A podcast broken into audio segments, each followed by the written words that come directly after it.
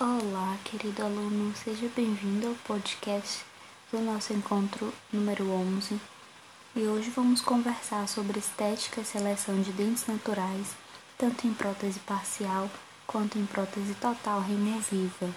E agora que você já assistiu ao screencast, já leu o texto base e já respondeu às atividades propostas na atividade diagnóstica desse encontro, vamos discutir então algumas questões sobre o tema.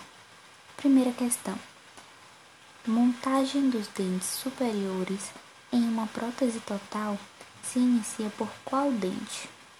Bom, a montagem dos dentes ela deve se iniciar pelos incisivos centrais superiores. Por quê? Porque eles são os dentes dominantes na estética do sorriso. Eles são os dentes que estão em foco, que estão na linha média e ele precisa estar adequado tanto à questão de linha média quanto de inclinação no longo eixo desses dentes, o posicionamento dos dentes, e são os mesmos que vão ditar para distal deles, tanto na direita quanto na esquerda, a sequência da montagem dos demais dentes. Então a sequência se inicia pelo incisivo central, os dois incisivos centrais, e depois pode ser feito lateral e canino de um lado, lateral e canino do outro, ou lateral, lateral, canino, canino. Essas são algumas possibilidades das montagens de dentes anterosuperiores nas próteses totais. Questão 2. Qual a importância da mesa de Camper? Letra A. Auxilia na montagem do modelo superior, base de prova, verdadeiro. A mesa de Camper ela é utilizada para a montagem dos modelos superiores quando não há alteração na articulação, quando não há alteração em bases ósseas e uma prótese total convencional simples. Esses modelos podem ser montados em articulador utilizando a mesa de Camper.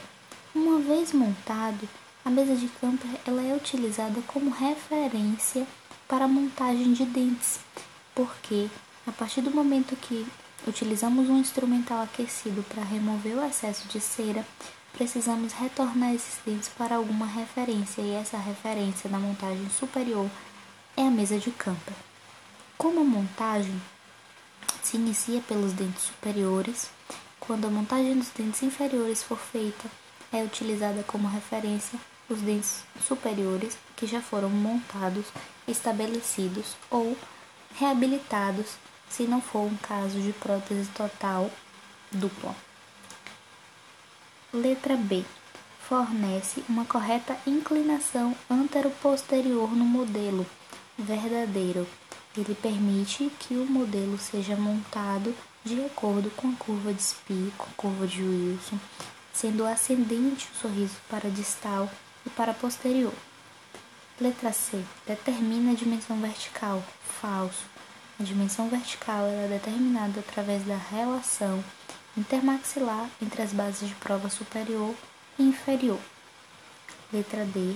Ajusta, auxilia o ajuste do corredor bucal. Falso. O corredor bucal ele é ajustado na base de prova superior, mas em nenhum momento existe a interferência da mesa de campo sobre o mesmo. Então, letra E significa letra A e B corretas. Essa é a alternativa da questão 2. Questão 3. Sobre a montagem de dentes em prótese total, é correto afirmar que a resposta correta é letra E. Previamente ao início da montagem dos dentes, é necessário escolher o tamanho e o tipo dos dentes.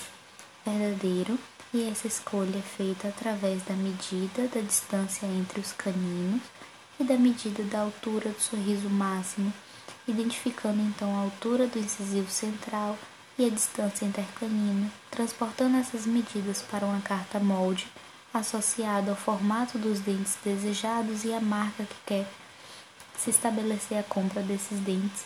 E então segue as referências dessa carta molde para identificar os dentes inferiores e posteriores. Questão 4. A escolha dos dentes artificiais é realizada levando em consideração a distância, letra A, A distância dos seis dentes anteriores em curva, verdadeiro. Letra B. A linha alta do sorriso, verdadeiro.